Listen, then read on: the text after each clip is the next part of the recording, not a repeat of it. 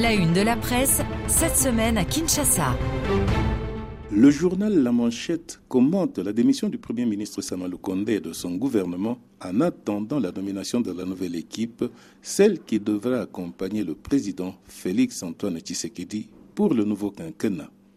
Selon ce tri hebdomadaire, le chef de l'État a imposé plusieurs restrictions à l'équipe sortante qui, du reste, a été autorisée à expédier les affaires courantes. Parmi ces restrictions, la suspension des recrutements, nominations, promotions et mouvements du personnel à tous les niveaux, l'équipe de missionnaires ne peut plus engager des liquidations et des paiements de dépenses publiques autres que celles liées aux charges du personnel, ajoutent les confrères de la manchette. Les missions de service à l'extérieur du pays ont également été suspendues pour les membres du gouvernement des missionnaires et le personnel de leur cabinet.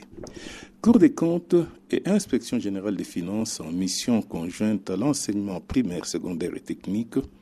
Sous ce titre, Africa News, un autre tri hebdomadaire, affirme que, je cite, les taux se resserrent davantage autour de la DINACOP et de l'Inspection générale de l'enseignement. Selon le journal, le président de la République durcit le contrôle dans les deux services du dit ministère. La Cour des comptes a été appelée en renfort après la réquisition du parquet pour renforcer le travail des inspecteurs des finances.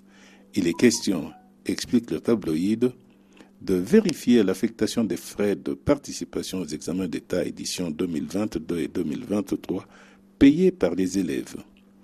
L'enquête devra durer 180 jours et en cas d'irrégularité, les inspecteurs devront enquêter et établir les responsabilités, peut-on lire dans le journal?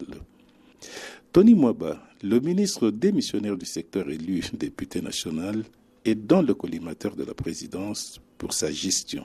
Le maximum revient sur le dossier de la situation à l'est du pays et titre Guerre et pillage en République démocratique du Congo, les parents se dévoilent.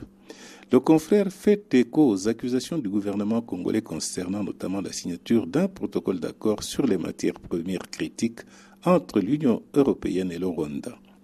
Tantal, étain, tungstène, or, niobium, lithium et autres terres rares qui ne se retrouvent qu'en République démocratique du Congo. Autre titre. Dans Africa News, je ne discute pas avec le M23.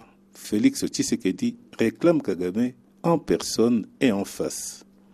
De son côté, Ouragan annonce Tshisekedi crache sur le régime receleur de Kigali.